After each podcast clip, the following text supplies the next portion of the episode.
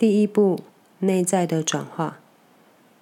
自我转化是指没有任何老旧的残疾，它意味着你感知和体验人生的方式产生巨幅且具深度的转变。了知这一点，即是瑜伽。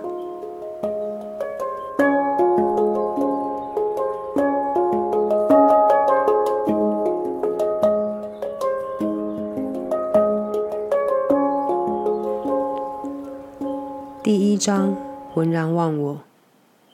与万物合一的体验，在印度麦手有个传统，那就是如果你有事要办，你就得上查蒙迪山；如果你有事要做，你也得上查蒙迪山。如果你坠入爱河，你同样得上查蒙迪山。如果你失恋了，那更必须上一趟查蒙迪山。一天下午，我无事可做。而且刚刚失恋，于是我上了长蒙迪山。我停好摩托车，然后坐在一块位于上山途中三分之二处的岩石上。这是我的冥想石。此时我坐在那里已经有一段时间了。一棵紫莓树和一棵低矮的印度榕树盘缠的树根，深深地钻入岩石表面的裂隙之中。满手式的全景在我眼前展开。在我过去的经验里，我的身体和头脑是我，而世界是在外面。但在那个刹那，我突然不知道我是什么，以及我不是什么。当时我仍然睁着双眼，但我吸进的空气，我坐于其上的岩石，以及周遭的氛围。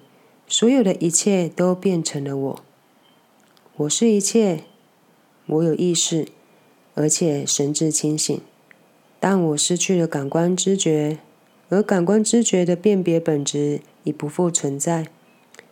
我说的越多，它听起来就会越让人觉得疯狂，因为当时所发生的一切皆无法形容，基本上是我无处不在，一切都急剧扩大。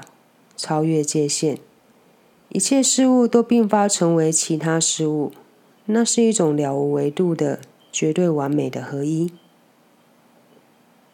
我的生命即是那个刹那，而它优美的历久不衰。当我恢复正常的意识状态时，我觉得时间好像只过了十分钟，但是当我看着手表，才发现当时已经是晚上七点三十分。四个半小时过去了，我的双眼是睁开的，而那时已日落西山，夜幕低垂。我彻底清楚的明白，在那个时刻，我一直以来所认为的我已经彻底消失。我从来不是那种喜欢哭哭啼啼的人，然而二十五岁那年，在查蒙迪山的岩石上，我欣喜若狂，泪水倾流而下。湿透衣襟。对我而言，做一个宁静快乐的人从来不是问题。我一直过着自己想要过的生活。我成长于一九六零年代穿牛仔裤的 Beatles 年代，阅读欧洲哲学和文学作品，例如杜斯托也夫斯基、卡缪、卡夫卡等等。但是在此时此刻，我并发进入一个完全不同且自己一无所知的存在维度，经营在一个完全崭新的感受当中，兴高采烈，充满喜乐。这是我以前从来不知道或想象不出来的感受。当我用抱持怀疑态度的头脑来看待这件事时，我的头脑唯一能告诉我的是，我可能发疯了。然而。它是那么的美妙，而我知道我不想失去它。我一直无法形容那个下午究竟发生了什么事情。或许最贴切的说法是，那天我上了山之后就没有下来了。我一直都没有下山。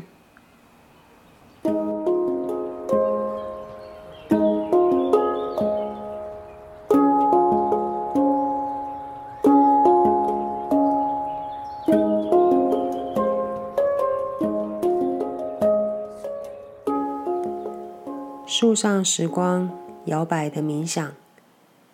我出生于迈索，那是一个相当富饶的城镇，位于南印度，是往昔的首都，以其宫殿和庭园而闻名。我父亲之一，母亲是家庭主妇，我是四个兄弟姐妹里的老幺。我觉得学校无聊乏味，无法定定地坐在课堂上。因为我可以看清老师们正在讨论的事情，对生活毫无意义可言。当年四岁的我，每天早晨都吩咐管家把我送到校门口就好，不要跟我进教室。一旦他离开，我就飞快地冲到学校附近的峡谷，其中充满了各式多得不胜枚举的生命。我开始累积扩展一个广大的私人动物园。把昆虫、蝌蚪、蛇装进从父亲药柜取来的瓶子里。几个月之后，父母发现我没有上学，对我的生物探索也冷眼相待，把我在峡谷的探险考察视为在水沟里胡搞瞎搞。我眼中枯燥乏味、毫无想象力的成人世界，常常让我感到挫败。因此，我开始把注意力转向他处。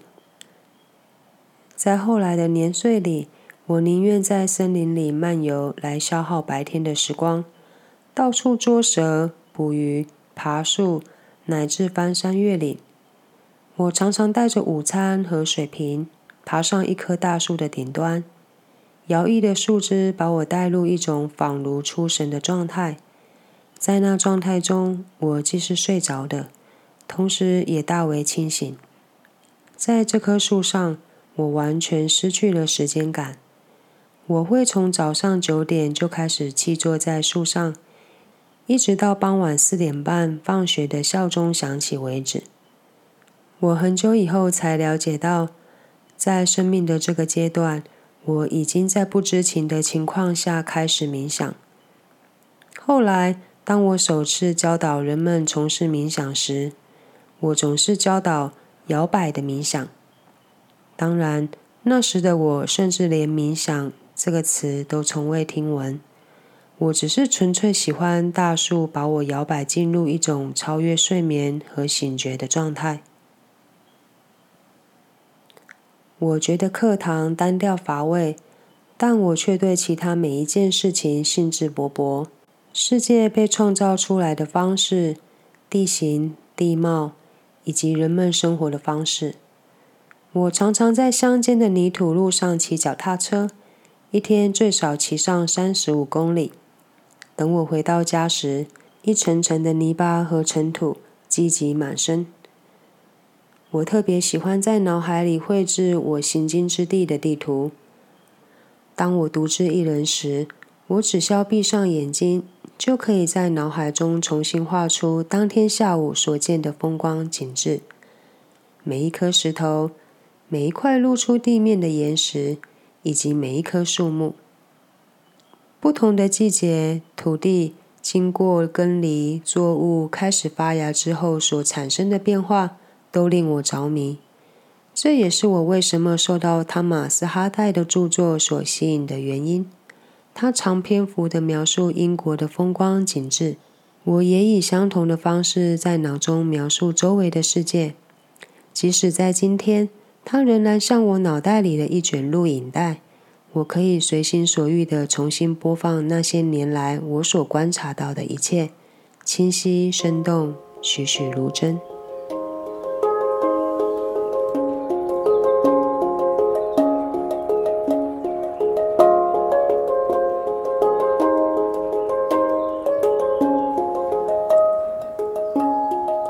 我不知道是寻求了知的唯一出入口。我一向是个抱持怀疑态度的死硬分子，即使在五岁这个年纪，当我的家人前往寺庙时，我就有一大堆的疑问：神是谁？他在哪里？上面那里？哪里是上面？两年之后，我的问题甚至更多了。在学校，他们说地球是圆的，但如果地球是圆的，那我们怎么知道哪一边是上面？没有人能够回答这些问题，因此我从未踏进寺庙一步。这表示我的家人不得不把我留在寺庙外面，让看管鞋子的人员监护我。看鞋人的手就像一把老虎钳般的紧紧牵住我的手背，又拖又拉的带着我跟他一起做事。他知道，如果他往别处看，我就会一溜烟的不见了。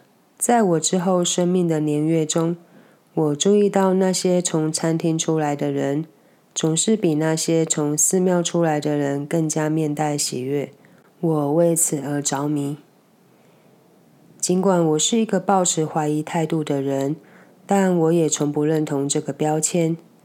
我对所有的一切都存有许多疑问，但也从不觉得我需要去得出任何结论。我很早以前就了解到，我对任何事物都一无所知，因此我投入极大的注意力去关照身边的每一件事物。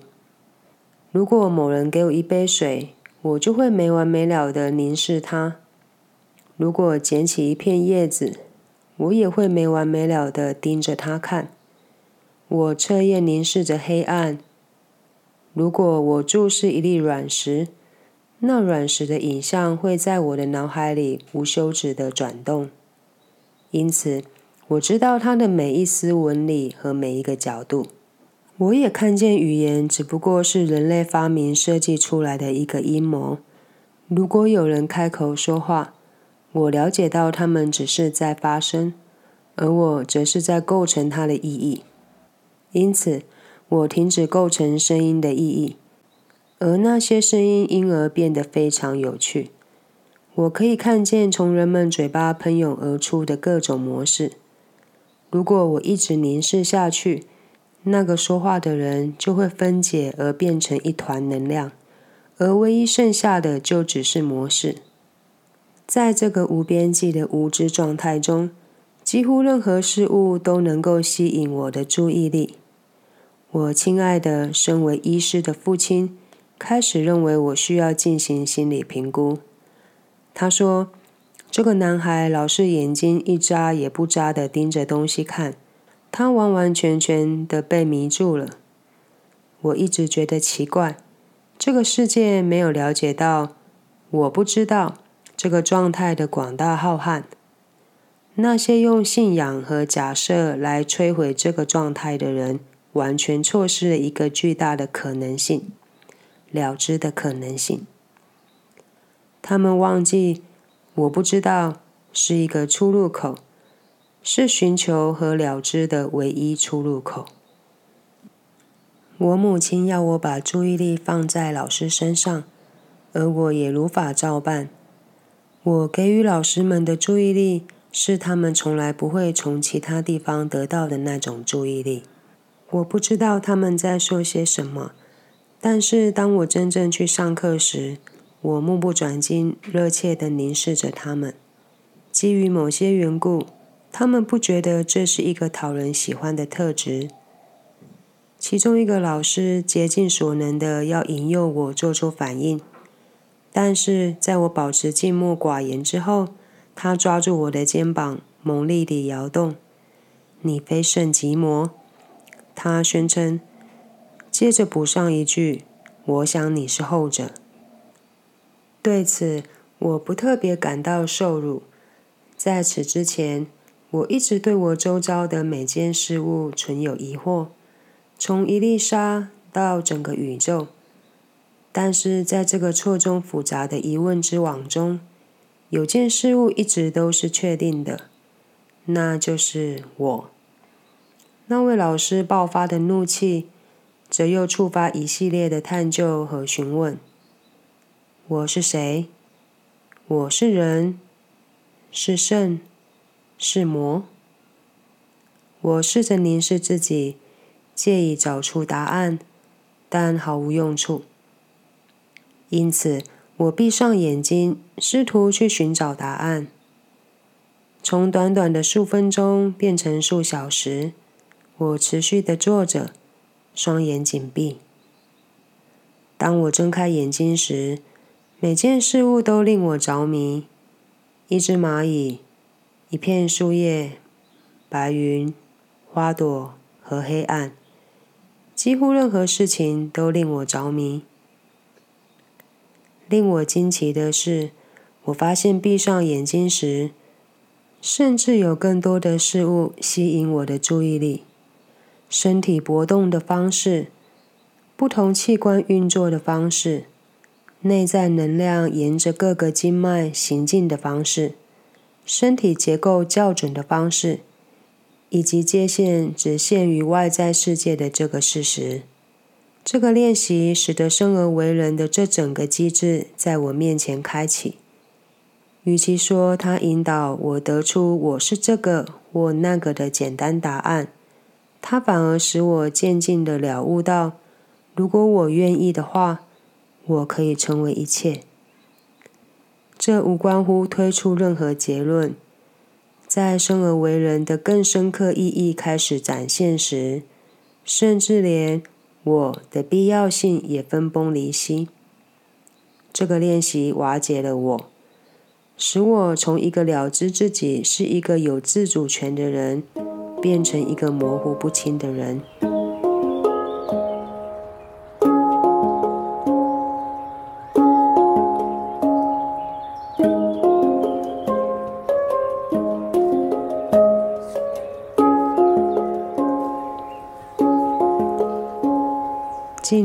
伽的世界。尽管我向来狂放不羁，但是我却有办法以一种出奇的纪律来修持瑜伽。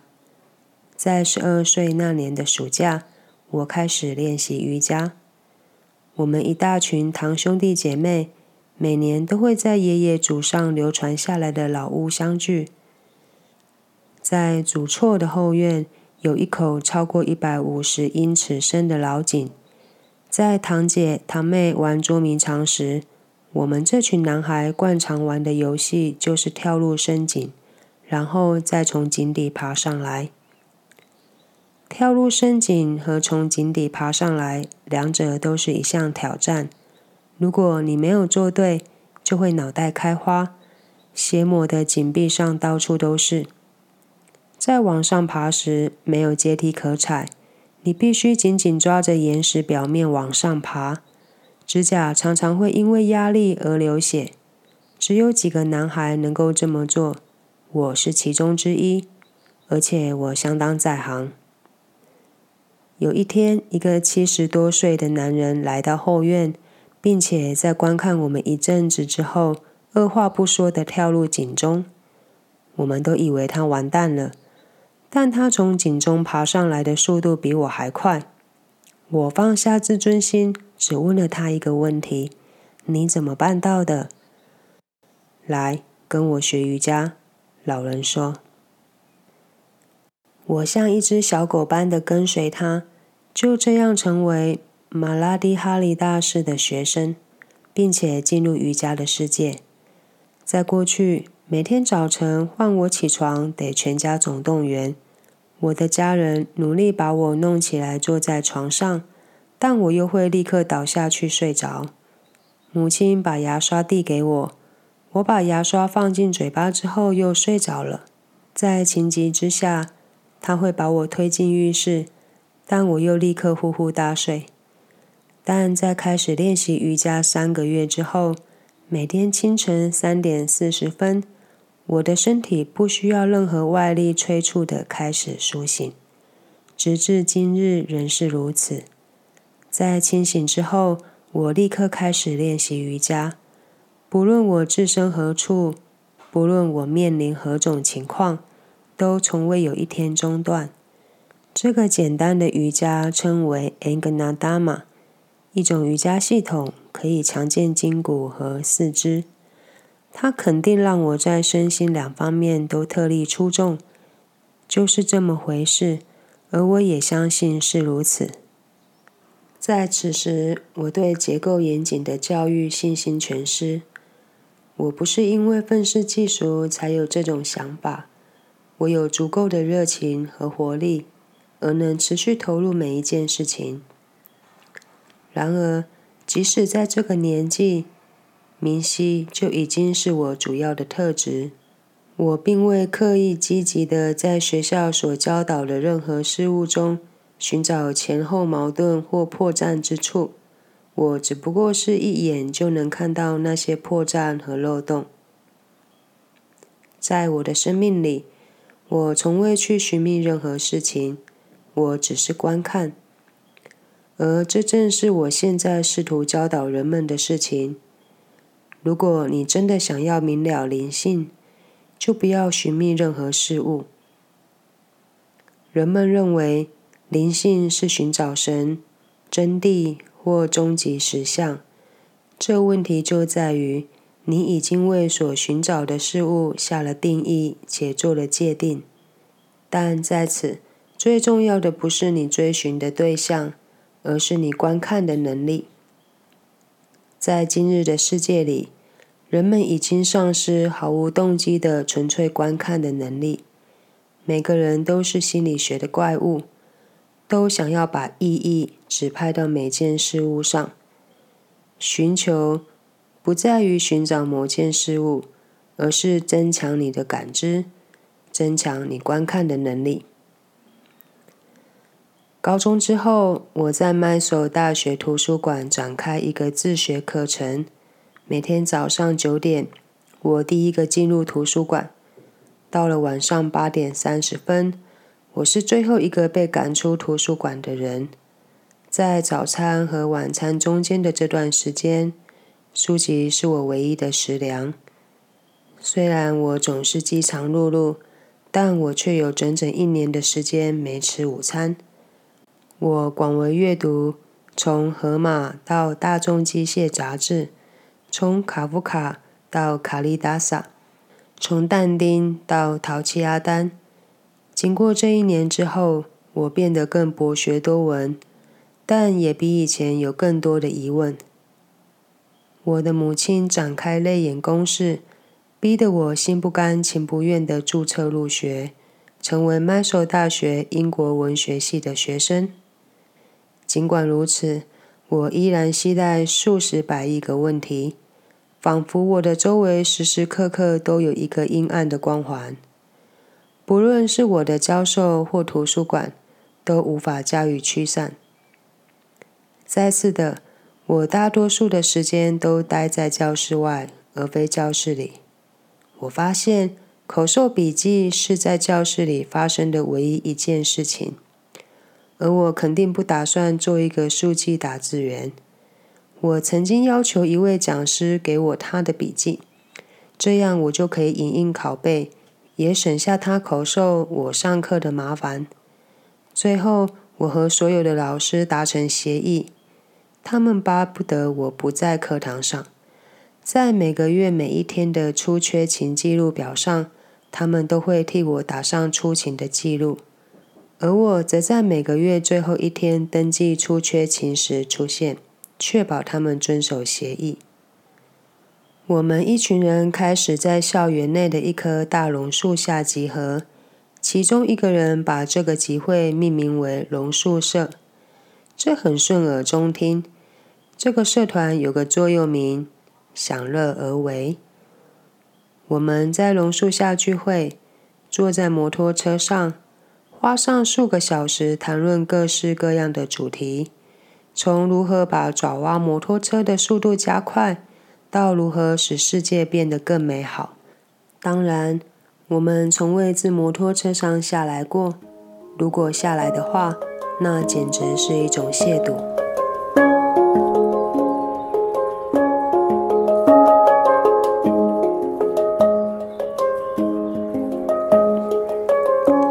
以生命为取向来过活。等我大学毕业时，我已经骑遍整个印度。最初，我骑着脚踏车行遍南印度，后来骑着摩托车穿梭整个印度，接着越过国境，则是一件自然而然的事情。当我抵达印度和尼泊尔边境时，边防告诉我。光是登记注册摩托车和驾照是不够的，我还需要更多的文件。在此之后，赚取足够的钱，骑摩托车行遍世界各地，则变成了我的梦想。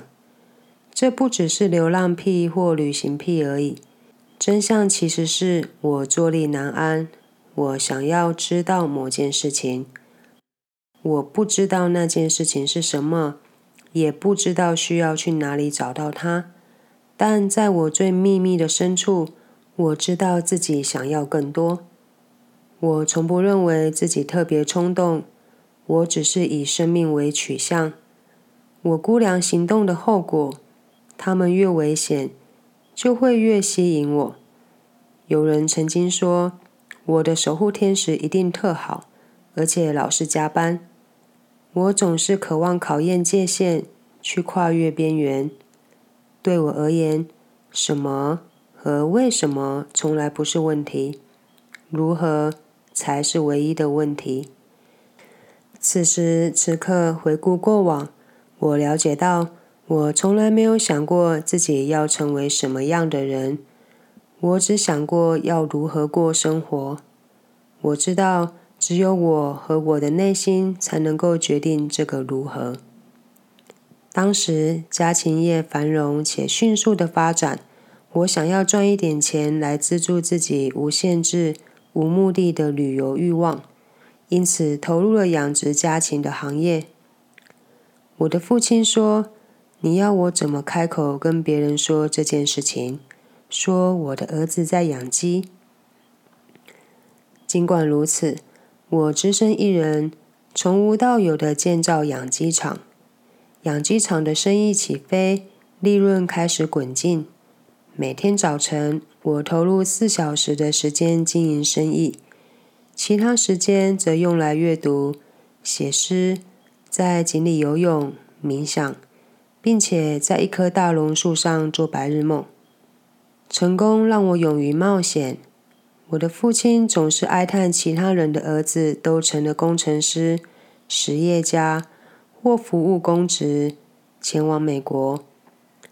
我在每个地方所遇见的每一个人、朋友、亲戚、老师，都说：“哦，我们都以为你会好好的把握人生。”但你却虚掷人生。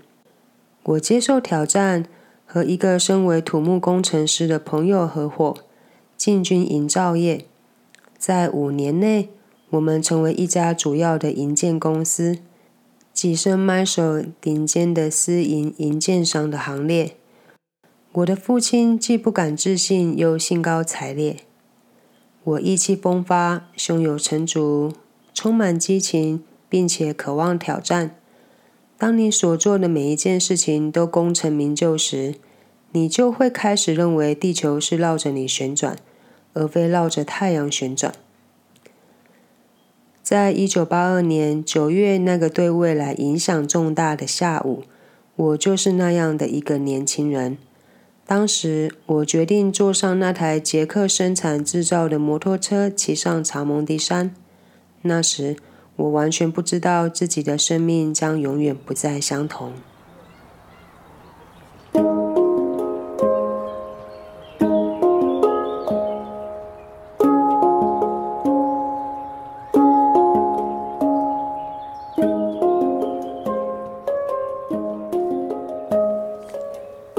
处于三摩地的状态。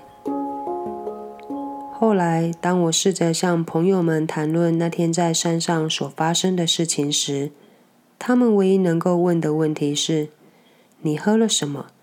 你嗑了什么药吗？”面对这个突然并发进入我生命的新维度，他们甚至比我更摸不着头脑。甚至在我开始去消化它的意义之前，那个体验又回来了。那是在事情发生一个星期之后。我和家人一起坐在餐桌前，我以为那个体验只维持两分钟，但它其实历时七个小时。我坐在那里，除了我所知道的那个我已经不在那里之外，我全然保持觉知，其他一切事物也都在那里，而时间已然飞逝。我记得不同的家庭成员轻拍我的肩膀，问我怎么回事。敦促我吃晚餐，我只是抬起手要他们走开。那时，他们已经习惯我的怪异行径，所以就不再理我。当我恢复到正常的意识状态时，几乎已是清晨四点十五分了。那个体验开始更频繁的出现。当它发生时，我就会不吃不睡好几个小时，而且纹风不动的坐在同一个地方。有一次，那个经验持续了十三天之久。这个势不可挡、无可形塑的平静和狂喜状态展开时，我正置身于一个村落。村民们开始在我身边聚集，彼此耳语。哦，他一定是处于三摩地。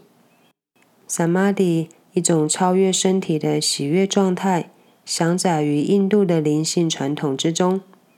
印度这个国家对灵性有一种传统且固有的了解。并且天生就继承了这种了解，但我这个头脑完全西化的人对此则一无所知。当我从那个状态出来时，有人想要把一个花环套在我身上，另一个人则想要碰触我的双脚，那太疯狂了！我简直不相信有人会想要对我献花环和摸我的脚。另一天，我正在吃午餐。我把一口食物放进嘴巴，突然之间，它分解了。在那个刹那，我能够体验到人类消化过程的奇妙变化。借由这个过程，一个外在的物质，这个地球的一小片，变成了我的一部分。我们在智力上都了解这个道理，那就是地球的一部分滋养我们。而有朝一日，我们的身体也会去滋养这个曾经养育我们的星球。但是，当我亲身体验了这个认知之后，它改变了我是谁的根本观点。我和周遭一切事物之间的关系，包括我和这个地球的关系，都经历了巨幅的转变。我越来越觉察到，我们每个人所本具的非凡智力，能够在一个下午之内把一片面包或一颗苹果转化成为人体，这可不是雕虫小技。当我开始刻意的碰触那些作为创造之源的智力时，看似费解、难以说明的事件开始在我身边发生。我碰触的事物会在某些方面产生转化，人们会注视着我，然后眼泪夺眶而出。许多人声称，光是注视着我就能够减轻他们肉体的病症和心理的痛苦。我发现，我可以在数小时之内治愈自己的病症。如果是透过一般的医疗管道，则要花上数个月的时间。然而，我并不怎么在乎这一切。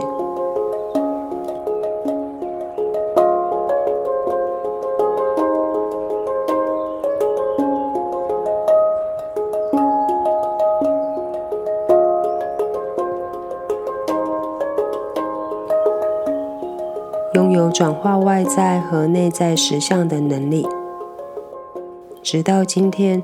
我仍然一直拥有骤然转化自己外在和内在实相的能力，而我从未刻意试图去获得这种能力。事实是，一旦人们接触这种更深层次的智力，我们生存的根基，生命就自然而然的变得充满神妙。大约在六至八个星期之内。这种不可思议的体验变成一种活生生的现实。在这段期间之内，关于我的一切都产生骤然且巨幅的变化。我的外表、眼睛的形状、行走的方式、声音和体态开始产生大幅的变化，连周遭的人都注意到了。我内在发生的一切甚至更为非凡。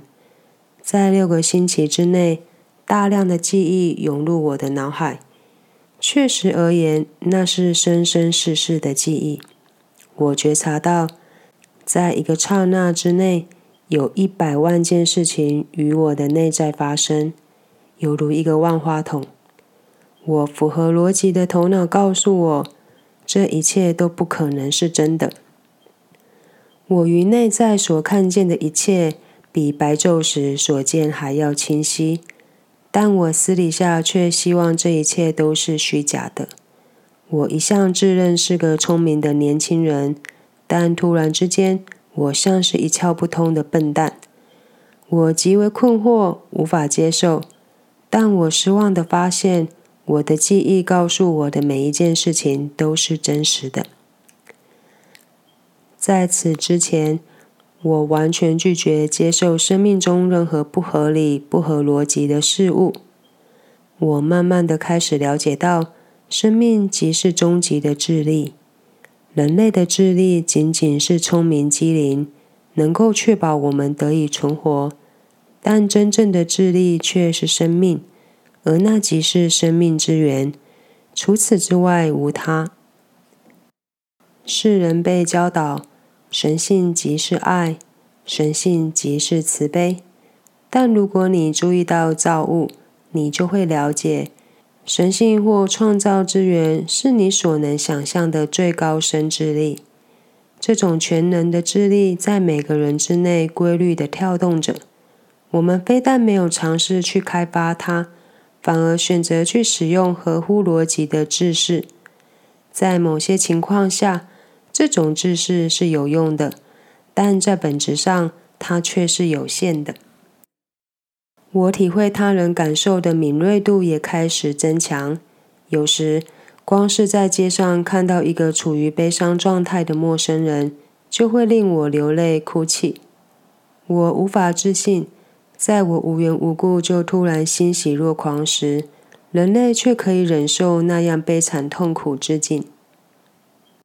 经过一段时间之后，我才了解到，发生在我身上的这一切是灵性的体验。我开始了解到，我拥有宗教传统和经文所赞扬的终极的体验，而我正在体验的一切。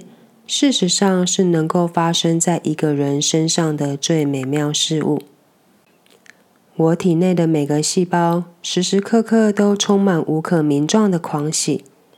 人们之所以赞美、颂扬童年，那是因为孩子可以毫无理由的开怀大笑、欢喜愉快。但我也见识到，成年人也有可能欣喜若狂、飘飘欲仙。每个人都有此一可能性，因为我们所能够体验的一切都发乎于我们的内在。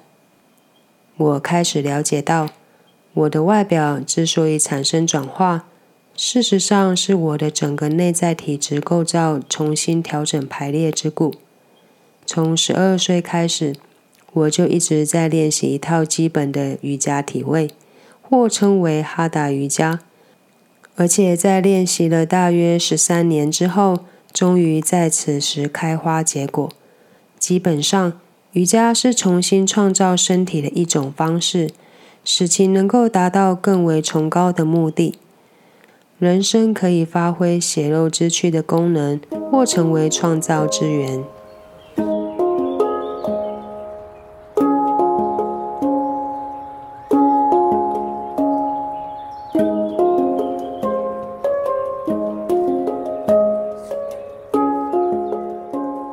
与所有生命合一的体验，即是瑜伽。有一整套技巧可以把人转化为圣。人类的脊椎不只是一堆排列的很糟糕的骨头，它是整个宇宙的轴心，而它也取决于你如何重组自己的身体。就我而言，我原本是个身体紧绷的人，后来学习去表达、呈现我的身体。仿佛它完全不在那里一般，我的身体因而变得非常放松。以前我的身体包含了所有的紧绷和强度。如果我进入一个房间，人们可以感觉到它，因为它意味着行动。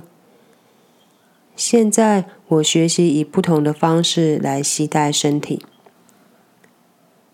正是这时。我了解到自己拥有的这个体验，即是真正的瑜伽。这个无边无际、与存在结合、与所有的生命合一的体验，即是瑜伽。一直以来，我为了健身而每天练习的这套简单的瑜伽体位，但是在经过了长蒙迪山的体验之后，我才了解到，我过去一直在做的瑜伽，事实上是一个过程，可以把我送到一个远远超越物质的层面。这是为什么我要告诉人们，即使你们是因为误打误撞而进入瑜伽这个领域。它仍然会发挥作用。每个人的内心都不喜欢界限和樊篱，都渴望成为无穷无限。人性本就如此，因此我们总是渴望超越现状。不论有多大的成就，我们仍然想要超越，想要更多。如果仔细加以审视，就会了解到，我们不是在渴望更多。而是在渴望全然。人人都想要成为无限，唯一的问题在于，我们是以分期付款的方式来寻求它。想象你被关在一个五立方英尺的空间里，不论它有多么舒适，你都会渴望从中解脱。隔天，如果你被放进十立方英尺的较大空间里，你可能会有一阵子觉得很棒。但是很快的，你又会升起突破樊篱的相同渴望。不论我们设定的界限有多大，在意识到这个界限的那一刻，突破樊篱的渴望又会出于本能的升起。东方文化一直把这种渴望视为所有人类活动和探索的最高目标。自由被视为每个人类的本然渴望和终极的目的地。只因为我们尚未意识到它，所以才以分期付款的方式去实现它。不论是透过权势、金钱、爱或知识来取得，或透过今日最妙的消遣活动——购物、血拼来取得它。人类所渴求、寄望的，不是任何特定的事物，而是无穷无限的扩展。在我产生了这种了悟的刹那，一种特定的清晰感在我内心升起。当我看清每个人都具备此一能力时，我自然而然的想要分享它。从那时起，我的整个目标一直都是在把这个体验传染给其他人，使他们觉醒并认清这个事实。除非他们力图阻碍生命的本然活力。否则，他们无法否认这种喜悦、自在和无穷无限的状态。从登上长蒙地山的那个下午以来，这个狂喜的幸福状态一直都属于我。它既不是遥不可及的可能性，也非一场白日梦。对于那些欣然热议的人而言，它是一个活生生的实相，是每个人与生俱来的权利。